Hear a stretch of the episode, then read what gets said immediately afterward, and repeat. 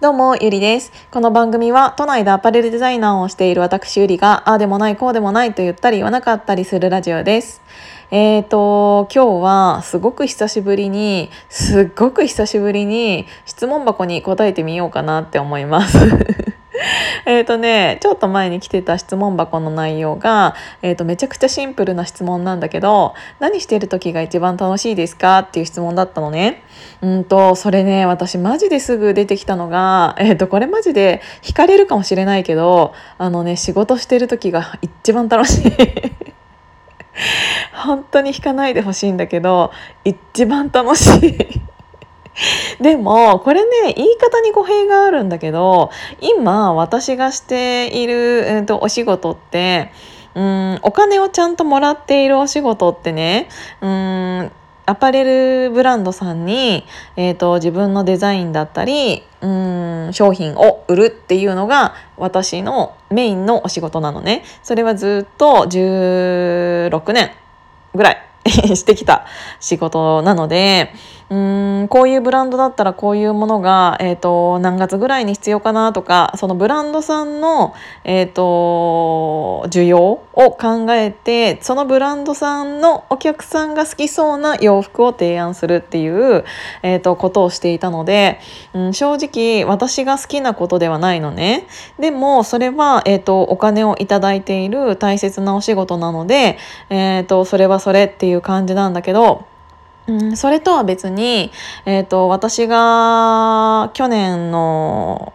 5月に、えーと、初めて、えーと、西野秋広エンタメ研究所っていうオンラインサロンに入ってから、えーと、自分のブランドを立ち上げたりとか、えーと、大人の運動会をしたり自分のファッション自分のブランドのファッションショーをいきなりしたりとかで今は幸せカレーの日っていうのを作ろうと思って記念日協会に登録したりとか今からクラファンしようとしていたりとかそれとは別にちょっと大きいお仕事をいただいていてっていうすごくうーんと何て言うんだろう。今今自分のお金に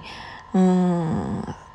なるようなお仕事ではないんだけど私はそれをちゃんと仕事だと思っていて、うん、えイベントという名の仕事というかうーんずっと私は、えーと、アパレルのデザイナーとしてがっつりアパレルに入り込んだうん生活をずっとしてしまっていたからきっとそれが、えーと、いいことでもあるかもしれないんだけどこれからの時代、えーと、もっと自分に幅を持たせたお仕事をしたいと思っていろんなことをサロンでやらせていただいてでうんとサロンの中ではイベントだったとしても少しで少しずつでもそれが実績という形になって、うん、自分のうーん何て言うんだろうな自分がやった功績というかになるものを作ってきたのね。で、もちろん運動会なんて、えー、主催したこともなかったし、えっと、ファッションショーなんて主催したこともなかったし、で、なぜか知らないけど毎週金曜日、今カレーを売るために頑張ってるし、で、なんか今カレーのポスターとか作ろうとしているし、で、ホームページも作ろうとしているし、うん、なんか今私何屋さんなんだろうっていうぐらい、いろんなことをしていて。それには、えーと、利益なんて1円も出てないのねなんだけど楽しいの。で楽しいことって時間がどんなにあっても足りなくてで自分の中でうーんこれからそういうものがいつか仕事につながったらいいなって思いながらやってるんだけどうんやっててどんなに時間が経っても苦しくないしうーんなんか明日早いからそろそろ寝なきゃなって思ってもああともうちょっとだけやってから寝ようってなるとどんどんどんどん起きてる時間が長くなったりとかそれって誰かに何かを言われていつまでにそれをやらなきゃいけないからそうしてるとかじゃなくって自分がやりたいと思って意欲的に動いているからこそ嫌じゃないし体的には疲れているのかもしれないんだけどうーん精神的に全然健康。だから